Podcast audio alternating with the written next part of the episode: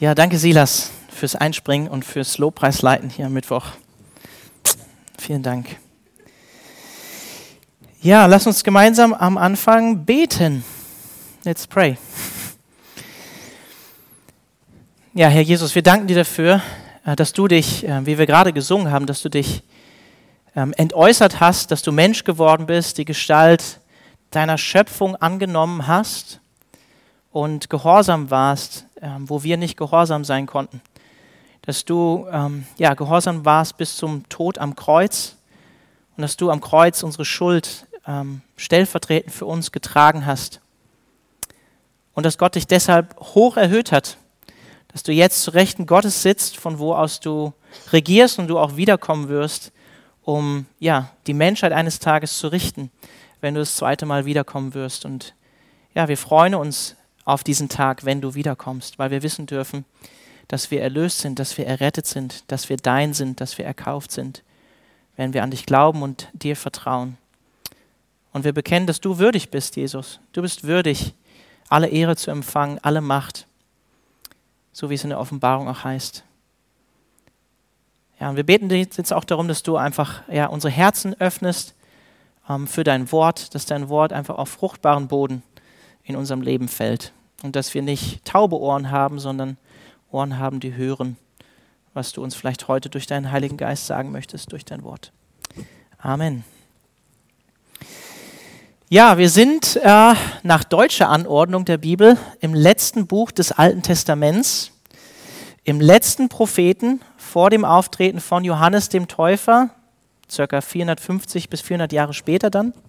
Und wir kommen heute Abend zum letzten Abschnitt vom Propheten Malachi. Ähm, und es ist meine letzte Predigt in meiner Verantwortung als Leiter des Mittwochsgottesdienstes. Und es ist die letzte Mittwochspredigt vor der Sommerpause. Etwas pathetisch, oder? Aber ja, so ist es. ja, das heißt, wir befinden uns circa in den Jahren 475 bis 450 vor dem Kommen des Herrn Jesus zu seinem Tempel wie es in Malachi 3, Vers 1 prophezeit ist, dass der Herr selbst zu seinem Tempel kommen würde. Und in diese Zeit fällt etwa der Dienst von Malachi. Also wahrscheinlich hat sein Dienst stattgefunden ähm, vor der Zeit von Esra und definitiv noch vor Nehemia, also etwas 475 bis 450 vor Christus. Einfach um euch nochmal so den breiteren Kontext zu geben, ist übrigens meine erste Predigt zu Malachi. Irgendwie komme ich hier ganz am Schluss. Ähm, ich musste mich erstmal so ein bisschen reinwühlen in das Buch. Gott hatte den Israeliten nach circa 70 Jahren bei dem babylonischen Exil ähm, wieder seine Gnade gezeigt und hat sie ähm, wieder zurückgeführt in ihr leider zerstörtes Heimatland. Das war 538 vor Christus, also circa 65 bis 90 Jahre bevor Malachi als Prophet aufgetreten ist. Das heißt, zu der Zeit von Malachi war der zweite Tempel ähm, schon ein paar Jahrzehnte wieder aufgebaut. Der wurde nämlich äh, 515 vor Christus fertiggestellt. Das heißt, auch die Propheten Haggai und der Prophet Zachariah, die sind bereits äh, in Erscheinung getreten. Und Gott hatte im Prinzip Israel oder, das, oder Juda wieder von neuem erlöst. So wie er sie damals aus Ägypten erlöst hat, so hatte sie diesmal aus Babylon wieder erlöst. Und Israel musste ebenso wieder neu lernen, entsprechend der ihnen erwiesenen Gnade Gottes, die er ihnen wieder geschenkt hat, auch in dieser Gnade zu leben, so wie das auch bei uns ist, weil Jesus uns auch erlöst hat. Und es lief nicht immer gut, wie wir auch in den Prophetenbüchern Haggai, Sacharja lesen können oder auch in den geschichtlichen Büchern Esra und Nehemiah und wie wir auch in Malachi gesehen haben und sehen können. Das Volk Gottes ist ziemlich zynisch geworden, ähm, wie wir an den Gegenfragen Israels gegenüber Gott in Malachi sehen können. Und dieses goldene Zeitalter, von der auch Sacharja vor allen Dingen prophezeit hat, ähm, was sie sich erhofft hatten, das war so nicht angebrochen. Und es war eine Zeit in Malachi so der Desillusionierung, oh Gott, oh Gott, der Unzufriedenheit, der geistlichen Verwirrung. Und zur Zeit Haggais, wenn ihr euch an den kleinen Propheten Haggai erinnert, war es noch so gewesen, dass das Volk Gottes ermahnt werden musste, den Tempel, der, wo der Grundstein schon gelegt wurde, fertigzustellen. Und was sie dann auch gemacht haben, sie haben fünf Jahre später den Tempel fertiggestellt. Und die Situation zu Malachi war jedoch eine ganz andere, also 45 bis 70 Jahre später. Das Volk Gottes konnte nicht mehr sehen oder einsehen, dass in ihrem Leben oder in ihrer Anbetung Gottes etwas schief lief. Vielmehr waren sie jetzt dazu bereit, ihr falsches Verhalten Gott gegenüber immer wieder zu rechtfertigen und Gottes Treue, seine Liebe, seine Gerechtigkeit auch in Frage zu stellen. Und anstatt den Fehler bei sich selbst zu suchen, haben sie den Fehler bei Gott gesucht, so wie das Sünder in der Regel tun. Den Fehler immer bei anderen suchen, nur nicht bei sich selbst. Und so spricht Gott durch seinen Boten Malachi in Vers 6, und mit dem Vers möchte ich nochmal aufgreifen, mit dem haben wir letztes Mal abgeschlossen. Denn ich, der Herr, verändere mich nicht. Malachi 3, Vers 6. Denn ich, der Herr, verändere mich nicht. Deshalb seid ihr, die Kinder Jakobs, nicht zugrunde gegangen. Andere Übersetzung sagt hier, oder ihr habt nicht aufgehört, Jakobs Söhne zu sein. Und dann Vers 7, seit den Tagen eurer Väter seid ihr von meinen Satzungen abgewichen und habt sie nicht befolgt. Kehrt um zu mir, so will ich mich zu euch kehren, spricht der Herr der Herrscher. Aber ihr fragt, worin sollen wir umkehren? Und mein erster Punkt für heute Abend ist, der Mensch muss umkehren und sich ändern, nicht Gott. Wir Menschen müssen umkehren und uns ändern lassen, nicht Gott. Ähm, eine der großen Fragen äh, der Menschheitsgeschichte oder Theologiegeschichte für die Leute, die zumindest an einen Gott glauben, ist die Theodizee-Frage. Beziehungsweise führt sie manche Leute auch dazu, dass sie nicht an Gott glauben. Theodizee-Frage, da geht es dabei darum, um die Gerechtigkeit oder die Rechtfertigung Gottes, wie Leibniz das gesagt hat.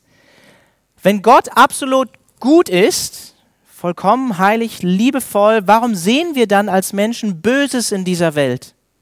Mit anderen Worten, es geht um das Problem des Bösen. Und in der Tat ist das eine herausfordernde Frage, die viele Menschen, vor allen Dingen auch in unserer Gesellschaft, vielleicht daran hindert, überhaupt an einen guten und einen gerechten Gott zu glauben. Und nach dieser Frage sitzt Gott im Prinzip auf der Anklagebank und muss sich im Gericht vor den Menschen rechtfertigen. Und genau das war das Problem im kleinen Propheten Maleachi, wie wir es an den ständigen kritischen Rückfragen vom Volk Gottes sehen können. Das Buch beginnt damit, dass Gott sagt, ich habe euch geliebt, ich habe euch erlöst, ihr seid mein, ich liebe euch noch immer. Und das Volk Gottes antwortet, worin hast du uns geliebt? Wie hast du uns jemals deine Liebe erwiesen? Und hier in Vers 6 sagen sie, worin sollen wir umkehren, wenn du sagst, wir sollen umkehren? Und Gott sagt hier in Vers 6 und macht deutlich, ich als Gott, ich verändere mich nicht. Ich bin derselbe gestern, heute und in alle Ewigkeit. Und nur deshalb, weil das so ist, weil ich barmherzig bin und an den Bund eurer Vorväter denke, seid ihr überhaupt noch da? Seid ihr noch nicht zugrunde gegangen, seid ihr noch nicht verzehrt worden. Und wie ich schon gesagt habe, ähm, man kann das auch hier folgendermaßen übersetzen aus dem Hebräischen. Deshalb seid ihr, die Kinder Jakobs, noch nicht zugrunde gegangen, kann man auch so übersetzen. Ihr habt nicht aufgehört, Jakobs Söhne zu sein. Was bedeuten würde entweder, dass entweder, weil Gottes Treue feststeht, seid ihr noch immer meine Söhne weil Gottes Treue feststeht, seid ihr noch immer meine Söhne. Oder ist es zu verstehen in dem Sinne von, ihr seid noch immer Betrüger und Diebe, wie Jakob es einst war, was auch zu Vers 7 im nächsten äh, Vers passen würde. Denn da heißt es ja, seit den Tagen eurer Väter seid ihr von meinen Satzungen abgewichen und habt sie nicht befolgt. Also es kann auch verstanden werden in dem Sinne von, ihr seid noch immer Jakobs Söhne, ihr handelt noch immer genauso, wie Jakob einst gehandelt hat. Aber was ein Statement hier in Vers 7a, oder? Seit den Tagen eurer Väter seid ihr von meinen Satzungen abgewichen und habt sie nicht befolgt. Eure ganze Geschichte letztlich als, als Volk Israel ist eine Geschichte des Ungehorsams und Abfalls, sagt Gott hier. Er fasst die ganze Geschichte gnadenlos zusammen. Was ein klares Statement auch im Alten Testament für die absolute Gefallenheit des Menschen auch der Israeliten.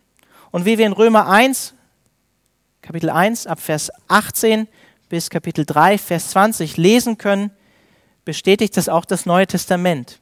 Und wir lesen in Römer Kapitel 3, Verse 2 bis 4, und ich lese aus der kommunikativen Übersetzung der neuen Genfer Übersetzung vor, Römer 3, Verse 2 bis 4. Da schreibt uns Paulus, nun die Juden haben den anderen Menschen in jeder Hinsicht viel voraus. Vor allem ist es das eine, dass Gott ihnen seine Worte, seine Aussprüche anvertraut hat. Aber wie steht es damit, dass einige von ihnen Gott nicht geglaubt haben, sondern ihm untreu geworden sind? Hebt ihre Untreue Gottes Treue auf? Niemals. Was vielmehr klar werden soll, ist dies. Gott ist zuverlässig und was er sagt, ist wahr und jeder Mensch ist letztlich ein Lügner. Zitat aus Psalm 116, Vers 11. Genau wie es die Schrift in der Schrift heißt, es soll deutlich werden, dass du Gott im Recht bist und dass deine Worte wahr sind und du wirst dich siegreich behaupten, wenn man über dich, Gott, zu Gericht sitzt. Psalm 51, Vers 6. Gott sagt dem Volk Gottes hier durch den Propheten Malachi und auch uns heute, hey, liebe Menschen, das Problem liegt nicht bei mir, sondern bei euch.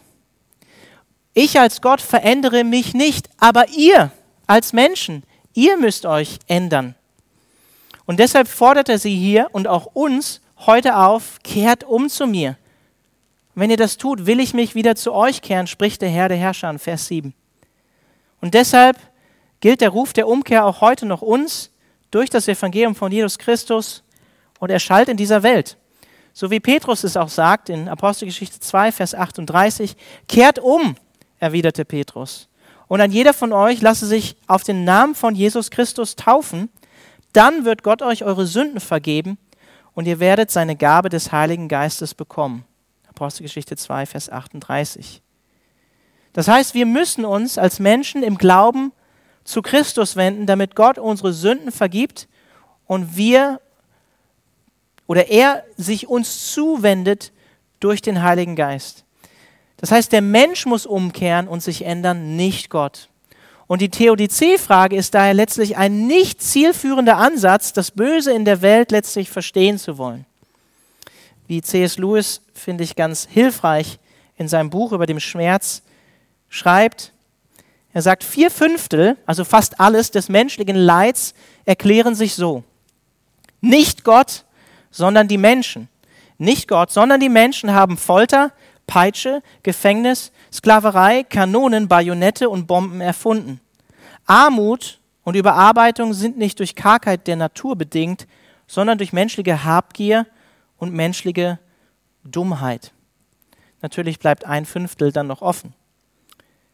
Aber Sünder werden immer wieder versuchen, sich vor Gott selbst zu rechtfertigen, indem sie letztlich alle Schuld auf Gott schieben, so wie Adam das auch schon am Anfang getan hat. Die Frau, die du mir gegeben hast, Gott, die hat mich verführt. Du bist eigentlich schuld, Gott, nicht ich. Und so tut es auch das Volk Gottes hier in Malachi immer wieder. Wohin sollen wir umkehren, Gott? Was hätten wir schon falsch gemacht? Und so ist das. Sünde macht blind für unsere eigene Sündhaftigkeit. Wir sehen den Balken in unserem eigenen Auge nicht mehr. Und Gott antwortet ihnen darauf, worin sie umkehren sollen. Ab Vers 8, Malachi 3. Darf ein Mensch Gott berauben, wie ihr mich beraubt? Aber ihr fragt, worin haben wir dich denn beraubt? In den Zehnten und in den Abgaben, sagt Gott. Mit dem Fluch seid ihr verflucht worden, denn ihr habt mich beraubt, ihr, das ganze Volk. Bringt den Zehnten ganz in das Vorratshaus, damit Speise in meinem Haus sei, und prüft mich doch dadurch, spricht der Herr der Herrscher, ob ich euch nicht die Fenster des Himmels öffnen und euch Segen in überreicher Fülle herabschütten werde. Und ich will für euch den Fresser schelten, dass er euch die Frucht der Erde nicht verdirbt und dass euch der Weinstock auf dem Feld nicht fruchtleer bleibt, spricht der Herr der Herrscher. Und alle Heidenvölker werden euch glücklich preisen, denn ihr werdet ein Land des Wohlgefallens werden, spricht der Herr der Herrscher. Was mich zum zweiten Punkt führt, echte Umkehr von Herzen zu Gott, echte Umkehr ist immer konkret und zeigt sich in einem veränderten Leben. Echte Umkehr ist immer konkret und zeigt sich in einem veränderten Leben. Gott sagt ihnen hier konkret, Wenn ihr tatsächlich umkehren wollt und meine Worte ernst nehmen wollt, dann ändert euren Umgang mit euren Finanzen und euren Ressourcen. Das heißt, echte Umkehr, echter Glaube zeigt sich immer in einem veränderten Leben und in einem neuen Gehorsam auch Gott gegenüber. Und der wird natürlich hier auf, in dieser Weltzeit, in der wir leben, bis Christus wiederkommt oder wir sterben, natürlich immer unvollkommen bleiben, weil wir noch auf das Vollkommene warten. Aber trotzdem ist die Frucht des Heiligen Geistes sichtbar in dem Leben eines Menschen und gute Früchte werden sichtbar. Und wenn wir Christen werden und beginnen, Jesus nachzufolgen, dann zeigt sich das vor allen Dingen auch in unserem Umgang oder in unserem Verhältnis zum Geld, zum Mammon. Und das Volk Israel war hier Gott untreu gegenüber ihrer Verpflichtung geworden, den zehnten Teil ihres Ertrages dem Herrn zu geben sowie weitere Opfergaben, heißt es hier. Ähm, wie heißt es hier genau? Den Abgaben. Das heißt zum Beispiel, die Erstgeburten des, des ihres, ihrer Tiere sollten dem Herrn gegeben werden, Hebopfer, Brand, Schlacht und Gelübdeopfer. In 3. Mose, Kapitel 27, Vers 30 heißt es, es gibt noch mehr Verse dazu, aber einfach nur so, um euch das nochmal in Erinnerung zu rufen, alle Zehnten des Landes, also jeder zehnte Teil des Landes der Einwohner soll von der Saat des Landes als auch von den Früchten der Bäume dem Herrn gehören. Sie sind dem Herrn heilig. Und die Leviten und die Priester im Volk Israel, die hatten damals keinen Erbteil an dem Land erhalten. Und die anderen Stämme Israels ähm, waren dazu verpflichtet, diesen zehnten Teil in den Dienst des Tempels zu geben, damit die Leviten und die Priester ihren zehnten Teil, ihren Lohn bekommen konnten. Und alle drei Jahre sollten auch die Armen im Land von diesem Zehnten versorgt werden. Das hatte auch so eine soziale Komponente. Komponente. Und als Konsequenz, weil sie das nicht getan haben, hat Gott den Bundesfluch auf sie gelegt. In Vers 9 sagte das. Also, davon lesen wir auch in 5. Mose 28 ab Vers 15. Und es zeigte sich wahrscheinlich darin, wenn ihr diesen Bundesfluch vielleicht irgendwie noch vor Ohren oder vor Augen habt, das zeigte sich wahrscheinlich darin, dass sie kaum Regen hatten, dass sie schlechte Ernten hatten, dass sie kranke Tiere hatten. Mit anderen Worten, sie, es ging ihnen wirtschaftlich ähm, nicht gut.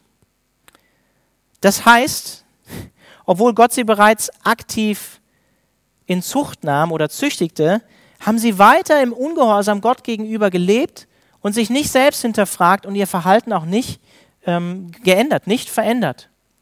Und wie das so häufig ist, vielleicht kennt ihr das aus eurem eigenen Leben, vielleicht kommt euch das bekannt vor, vielleicht haben sie gerade diese schwierigen ökonomischen Umstände, in denen sie gelebt haben, als Entschuldigung genommen, um ihr Geben an Gott weiter zu reduzieren und noch weniger zu geben, anstatt die richtige Richtung einzuschlagen. Und so fordert Gott hier von ihnen in Vers 10, bringt den, in Vers 10, bringt den Zehnten ganz in das Vorratshaus, damit Speise in meinem Haus sei und prüft mich doch dadurch, spricht der Herr der Herrscher, ob ich euch nicht die Fenster des Himmels öffnen und euch Segen in überreicher Fülle herabschütten werde. Mit anderen Worten, Gott verheißte dem Volk bei Gehorsam und Umkehren materiellen Segen. Und wenn es hier heißt, die Fenster des Himmels öffnen, und wir an den Bundesfluch denken, dann meint es wahrscheinlich, ich werde euch wieder Regen schenken. Ich werde euch wieder gute Ernten schenken. Die, die Frucht des Landes. In Sprüche 3, Vers 9 bis 10 heißt es, ehre den Herrn mit deinem Besitz, mit dem, was er dir gegeben hat, mit dem, was du hast.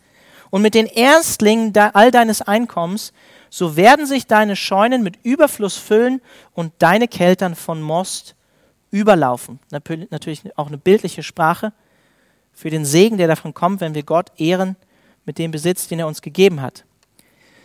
Und hier spricht es auch von dem Zehnten, von den Erstlingen oder von den Erstlingen all deines Einkommens. Als Christen wissen wir, hoffe ich, dass wir alles, was wir haben, von Gott haben. Wenn wir mit unseren Kindern essen, dann singen wir meistens alle guten Gaben. Ne? Alle guten Gaben, alles, was wir haben, kommt, oh Gott, von dir. Wir danken dir dafür. Wir wissen als Christen, alles kommt von Gott.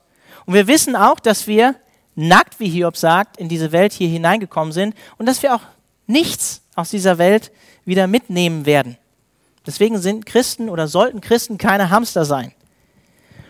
Und auch wenn es im Neuen Testament kein, keine konkrete Aufforderung oder kein explizites Gebot gibt, den Zehnten zu geben, so kann für Christen die 10% oder die 10% seines Einkommens ein Startpunkt sein, damit auch heute Speise im Haus Gottes sei. Für Mieten, für Gehälter, für Dienste in der Gemeinde, für den Dienst an den Armen, für den Dienst am Evangelium, für Missionare und so weiter. Als Christen hoffe ich, wissen wir oder nehmen wir uns das zu Herzen, was Jesus uns gesagt hat, dass wir zuerst nach dem Reich Gottes trachten dass wir in sein Reich investieren wollen, dass wir Schätze im Himmel sammeln wollen, wie Jesus sagt, dass wir seine Gemeinde bauen wollen. Und wir folgen Jesus nach, unserem Meister, der, wie es heißt, obwohl er reich war, um unseren arm wurde, damit wir durch seine Armut reich würden. Und Jesus selbst hat Dinge gesagt wie, geben ist seliger als nehmen. Oder ganz krasse Sachen wie, verkauft euren Besitz und gebt das Geld den Armen. Solche Dinge hat Jesus gesagt. Und das gesagt, denke ich, dass wir im neuen Bund, in dem wir leben, wir sind hier gerade im alten Bund, ne? Altes Testament, dass wir im neuen Bund sogar mehr geben sollten, wenn wir die Gnade von Jesus geschmeckt haben, als 10% unseres Einkommens. Willig und mit Freude.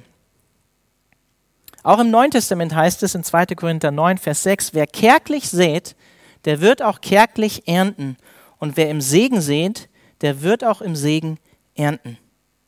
Und ich kann euch nur ermutigen, wenn es ums das Geben geht, lest, nehmt euch Zeit, lest zu Hause mal vielleicht im Nachgang, heute Abend, bevor ihr ins Bett geht oder im Bett, 2. Korinther 8, Kapitel 8 bis Kapitel 9. Genau, das gesagt, noch vier Dinge dazu, zu dem Geben als Christen. Natürlich gibt es keinen Automatismus, dass wenn wir finanziell geben, Gott uns noch mehr finanziell segnen wird. Das würde auch von einer falschen Herzenshaltung zeugen. Es gibt so einen Automatismus nicht. Und zweitens, wir geben nicht ohne nachzudenken oder über unsere Maßen, sondern im Verhältnis zu dem, wie Gott uns finanziell gesegnet hat oder was er uns finanziell anvertraut hat. Wir sind noch immer Verwalter von dem, was Gott uns gegeben hat. Steht explizit in 2. Korinther 8, Vers 12 bis 13 und 1. Korinther 16, Vers 2. Wir geben in dem Verhältnis zu dem, was Gott uns gegeben hat. Drittens, jeder soll für sich entscheiden, wie viel er geben möchte. 2. Korinther 9, Vers 7. Das kann bedeuten, dass Christen, die mega reichlich von Gott gesegnet sind, sagen, ich gebe 90 Prozent meines Einkommens und ich lebe von 10 Prozent. Das kann das bedeuten. Es kann für jemand anderes was anderes bedeuten. Aber 10 Prozent kann für einen Christen nur ein Start oder ein Orientierungspunkt sein. Und viertens, wir geben nicht aus Zwang, sondern freiwillig und mit Freude, so wie es auch in 2. Korinther 9, Vers 7 heißt. Deswegen meine Einladung an dich, prüf doch dein Herz, wie es bei dir derzeit vielleicht mit dem Geben aussieht. Ich kann dir auf jeden Fall ein Zeugnis aus meinem Leben und aus meiner Predigtvorbereitung geben. Gott hat mich in meiner Predigtvorbereitung für diese Predigt wieder daran erinnert, dass ich schon seit längerem unseren Teil, den wir als Familie geben, monatlich anpassen wollte, erhöhen wollte und es noch nicht getan habe. Also, wenn es dir ähnlich geht wie mir, dann bist du nicht allein. Genau. Echte Umkehr ist immer konkret und zeigt sich in einem veränderten Leben, auch in unserem neuen Umgang, im Treue im Kleinen mit unseren Finanzen. Und das gesagt, ich weiß nicht, was du gibst. Deine Geschwister wissen auch nicht, was du gibst. Ich könnte rein theoretisch als Pastor auf unser Konto gehen und gucken, aber das mache ich nicht, das will ich nicht, das vermeide ich, das will ich nicht wissen. Ähm, aber Gott weiß, was du gibst oder was du nicht gibst. Gott weiß es. Und ich glaube, auch damals im Volk Israel war es nicht so, dass es irgendwie für alle klar war, dass jeder seinen zehnten Teil irgendwie eingebracht hat, sondern ja, man konnte da vielleicht auch schon so ein bisschen schummeln. Aber Gott weiß, was wir geben oder was wir nicht geben. So viel dazu. Zurück zu Theodizee. Mein dritter Punkt für heute Abend. Drittens, weil Gott gerecht ist, Gott ist gerecht, wird er eines Tages gerecht richten. Weil Gott gerecht ist, wird er eines Tages gerecht richten. Malachi 3 ab Vers 13. Wir machen weiter im, im Text. Ihr habt harte Worte gegen mich ausgestoßen spricht der Herr. Aber ihr fragt, wie immer, was haben wir untereinander gegen dich geredet, Gott? Ihr habt gesagt, es ist umsonst, dass man Gott dient. Was nützt es uns, seine Ordnung zu halten oder vor dem Herrn der Herrscher in Trauer einherzugehen? Und nun preisen wir die Übermütigen, die Stolzen glücklich, denn die, welche Gesetzlosigkeit verüben, stehen aufrecht, und die, welche Gott versucht haben, kommen davon. Da, sprachen, da besprachen sich die miteinander, welche den Herrn fürchteten. Und der Herr achtete darauf und hörte es, und ein Gedenkbuch wurde vor ihm geschrieben für die, welche den Herrn fürchteten und seinen Namen hochachteten. Und sie werden vor mir, spricht der Herr der Herrscher, als mein auserwähltes Eigentum behandelt werden an dem Tag, den ich bereite. Und ich will sie verschonen, wie ein Mann seinen Sohn verschont, der ihm dient.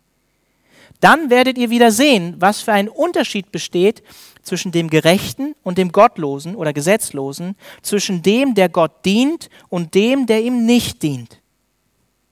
Und dann Vers 19, denn siehe, der Tag kommt, brennend wie ein Ofen, da werden alle Übermütigen und alle, die gesetzlos handeln, wie Stoppeln sein.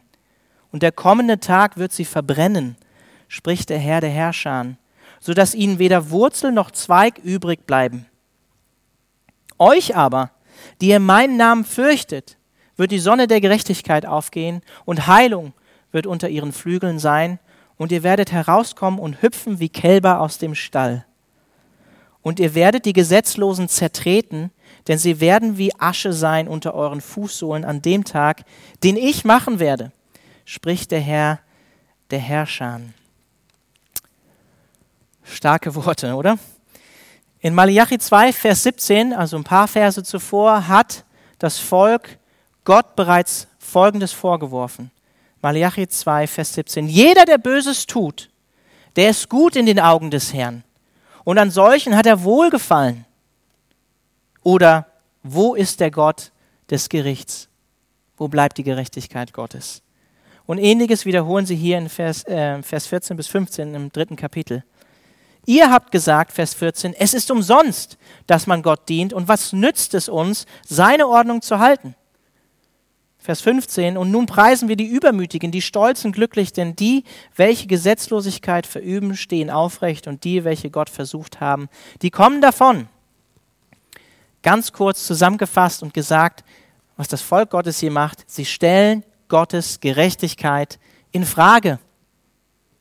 Sie haben die Heiden um sich herum gesehen, die rein äußerlich betrachtet, denen es rein äußerlich betrachtet gut zu gehen schien, obwohl sie ohne Gott gelebt haben.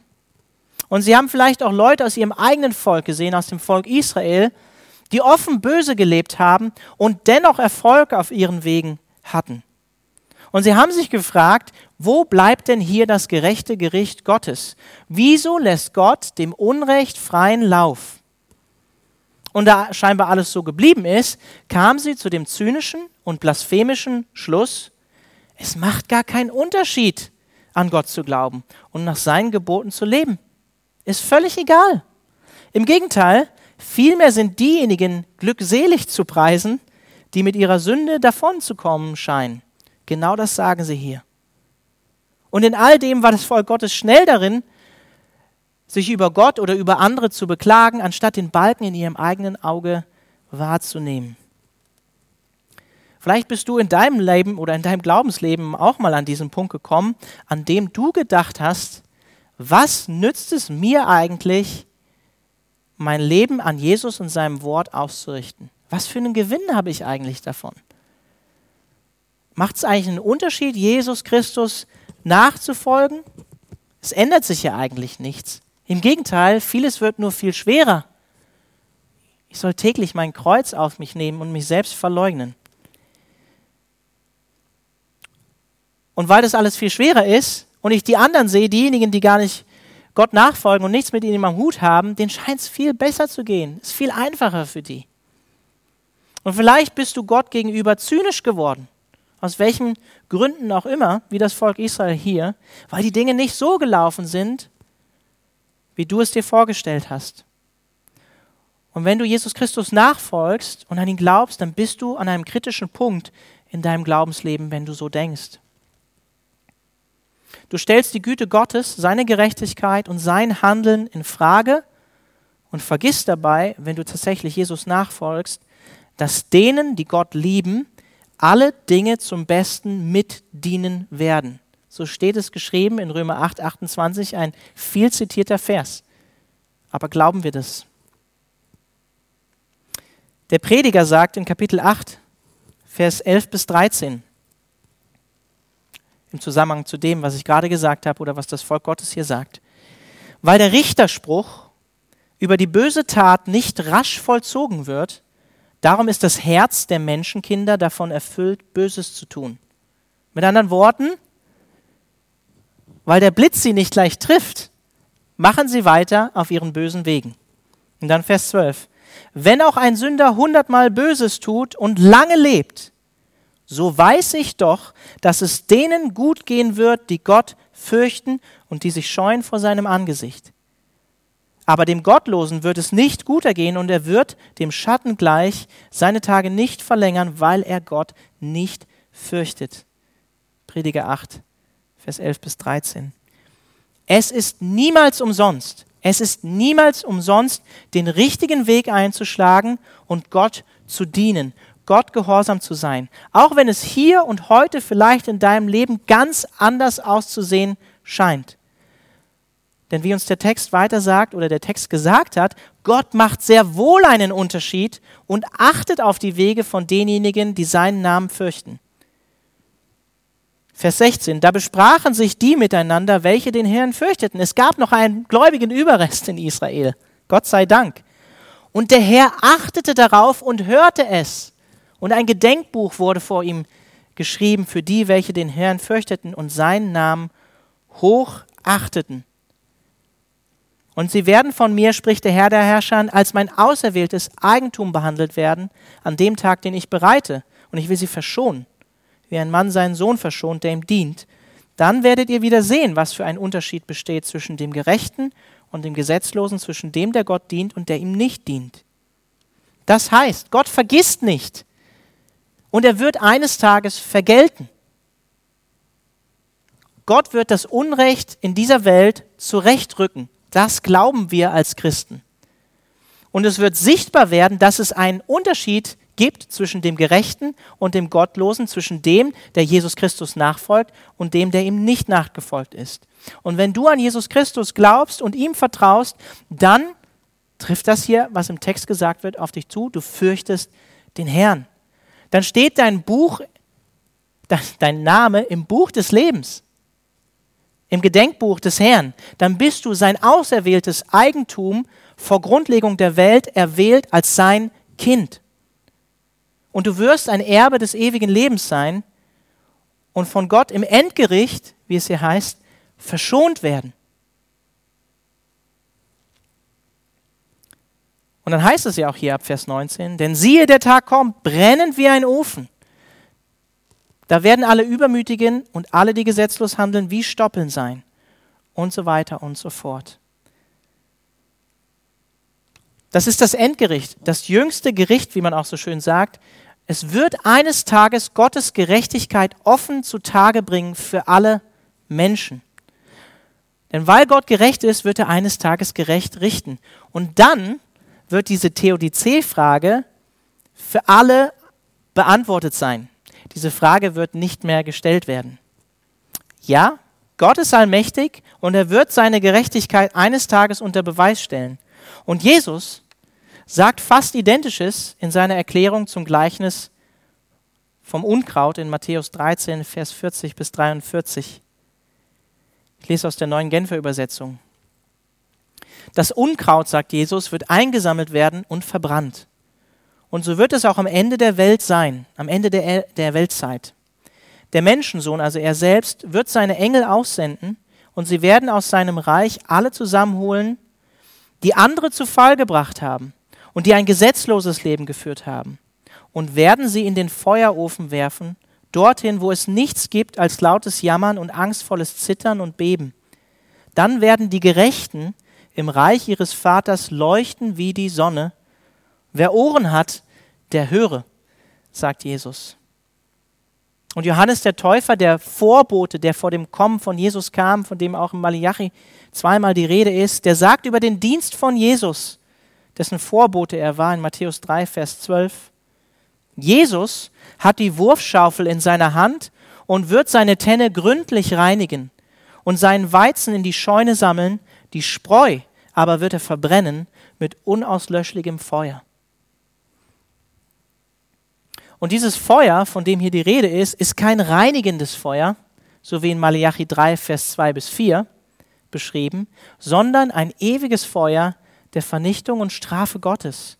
Und so hart das in unseren Ohren klingt, die oft als wir Menschen, wo wir meinen, wir sind gerechter und barmherziger als Gott, wir wüssten es besser und sind liebevoller als Gott, erheben uns über Gott. Die Gottlosen werden an jenem Tag vergehen, heißt es hier in Vers 19, und nicht aufblühen, wie vom Volk Gottes derzeit behauptet. Und für diejenigen, die Gott fürchten und zu Jesus Christus gehören, wird dies ein Tag der Freude sein, der Wiederherstellung, der Heilung und der Vergeltung. Und die Rollen werden sich umkehren. Diejenigen, die in dieser Weltzeit Unterdrückung erfahren haben, werden von Gott erhöht werden. So wie Christus abgelehnt und gekreuzigt wurde, werden sie erhöht werden in der anderen Weltzeit. Und dann kommt die abschließende Mahnung Malachi's an das Volk Gottes. Die letzten Verse im Alten Testament. Gedenkt an das Gesetz Moses, meines Knechtes, das ich ihm auf dem Horeb oder Sinai für ganz Israel befohlen habe, an die Satzungen und Rechte Siehe, ich sende den Propheten Elia, ehe der große und furchtbare Tag des Herrn kommt, und er wird das Herz der Väter den Kindern und das Herz der Kinder wieder den Vätern zuwenden. Da bitte ich bei meinem Kommen das Land nicht mit dem Bann schlagen muss. So endet das Alte Testament. Mit anderen Worten sagt hier Malachi dem Volk, lebt nach den Geboten Gottes, kehrt um, damit ihr nicht endgültig von mir verzehrt werdet. Das Gesetz steht, oder Mose steht hier für das Gesetz. Das Gesetz hat den Israeliten gezeigt oder zeigt dem Menschen, wie er leben soll. Und die Propheten im Alten Testament hier äh, als, als äh, Prototyp von Elia, sinnbildlich ähm, gedeutet auf Johannes dem Täufer im Neuen Testament. Die Propheten waren diejenigen, die immer wieder dazu aufgerufen haben, Gott und seinen Geboten wieder gehorsam zu sein und Gott wieder nachzufolgen, den Weg wieder in die richtige Richtung einzuschlagen. Und das Neue Testament zeigt uns ganz klar, Elia ist nicht wortwörtlich gekommen, sondern Johannes der Täufer ist im Geist des Elia gekommen. Ähm, er hat das erste Kommen von Jesus im Geist des Elia vorbereitet, wie es auch in Malachi 3, Vers 1 heißt. Die Botschaft von Johannes dem Täufer, was war seine Botschaft? Die Botschaft von Johannes dem Täufer war Umkehr. Umkehr, um vorzubereiten auf das erste Kommen des Messias. Und so ist es letztlich eigentlich auch heute. Wir leben in der Erwartung des zweiten Kommens von Jesus Christus zum Gericht. Und die Menschheit hat jetzt Zeit, sich Jesus Christus zuzuwenden und zu ihm umzukehren und ist dazu aufgerufen, das zu tun. Und wir als Leib Christi sollen die Welt dazu aufrufen, dass Jesus Christus der Herr ist, dass er der König ist und dass er eines Tages gerecht richten wird. Und jedes Knie, wie wir im letzten Lied gesungen haben, wie es in Philippa 2 heißt, sich eines Tages, ob es will oder nicht, vor ihm beugen wird. Also meine drei Punkte für heute Abend und abschließend. Der Mensch, wir als Menschen müssen umkehren und sich ändern, nicht Gott. Zweitens, echte Umkehr ist immer konkret und zeigt sich darin, dass Frucht in unserem Leben sichtbar wird durch die Kraft des Heiligen Geistes, ein verändertes Leben. Und drittens, weil Gott gerecht ist, wird er eines Tages diese Erde auch gerecht richten. Gott sei Dank. Gott sei Dank wird er das tun. Und Gott hat uns durch Christus, wie es im Propheten Sacharja am Ende heißt in Kapitel 13, Vers 1, eine Quelle eröffnet gegen die Sünde und gegen Unreinheit, wie es heißt. Eine Quelle gegen Sünde und Unreinheit.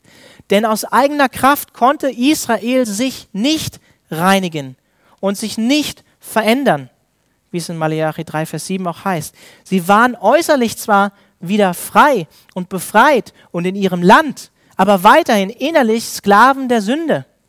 Deswegen musste Jesus Christus kommen. Und infolge der Gerechtigkeit Gottes ist es notwendig, dass die Menschen nach dem behandelt werden, was sie verdienen, nach dem Maßstab Gottes. Es ist also notwendig, dass Gott Sünde, Zielverfehlung, wie er die Welt geschaffen hat, bestraft. Hört sich hart an. Bestraft. Und es ist verkehrt und es verdient eine Strafe. Deswegen ist Christus gekommen, um die verdiente Strafe stellvertretend für dich und mich zu tragen, für all diejenigen, die ihn im Glauben aufgenommen haben und nicht abgelehnt haben, wie es in Johannes 1 heißt. Ne, er kam sein, zu seinem eigenen Volk und sein Volk, ein Großteil seines Volkes, lehnte ihn ab. Aber er gab denjenigen ein Anrecht, Kinder Gottes zu werden, die ihn im Glauben aufnahmen. In Christus wird Gott dich, wie es heißt in Malachi 3, Vers 17, das finde ich so stark, in Christus wird Gott dich verschonen, wie ein Mann seinen Sohn verschont. Weil Gott seinen eingeborenen Sohn Jesus Christus für dich nicht verschont hat am Kreuz und ihn hingegeben hat für dich. Das heißt, in Christus sehen wir nicht nur die Gerechtigkeit Gottes, sondern können die Gerechtigkeit Gottes auch unverdient empfangen. Das ist ein Geschenk, was Gott uns macht in seinem Sohn. Und so heißt es in Römer 3, Vers 25 bis 26. Und im Bewusstsein dieser wunderbaren Tatsache wollen wir auch jetzt gleich gemeinsam das Abendmahl feiern. Römer 3, Vers 25 bis 26. Ihn, also Jesus, wow, das war nochmal das Crescendo, Ihn hat Gott zum Sühneopfer bestimmt, das wirksam wird durch den Glauben an sein Blut, um seine Gerechtigkeit zu erweisen, um Gottes Gerechtigkeit zu erweisen, um zu erweisen, dass Gott nicht über Sünde hinwegsieht, dass Böses nicht ungestraft bleibt, weil er die Sünden ungestraft ließ, die zuvor geschehen waren, als Gott Zurückhaltung, Gnade übte, um seine Gerechtigkeit in der jetzigen Zeit zu erweisen, damit er selbst gerecht sei und zugleich den rechtfertige, der aus dem Glauben an Jesus ist oder aus dem Glauben an Jesus lebt. Lass uns gemeinsam beten.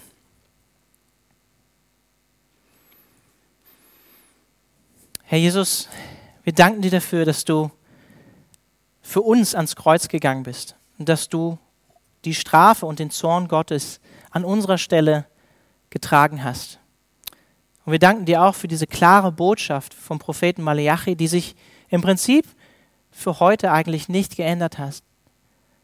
Du rufst uns noch immer zur Umkehr auf durch Jesus Christus, deine Gnade jetzt frei zu empfangen und die Einladung anzunehmen, die du uns durch Jesus Christus machst, die Hand, die du uns darreichst, die ausgestreckten Arme am Kreuz. Und ja, du willst uns aufnehmen, du willst uns annehmen, du willst uns mit offenen Armen empfangen, weil du ja, uns geliebt hast vor Grundlegung der Welt. Und weil du uns geliebt hast, hast du deinen Sohn für uns hingegeben, um deine Gerechtigkeit zu bestätigen, aber auch um uns deine Gerechtigkeit zu schenken. Und ich bete einfach darum, Herr, dass wir ein dankbares Herzen, dankbares Herz haben für diese Liebe und diese Tatsache, die du uns ähm, erkauft hast, die du uns schenkst.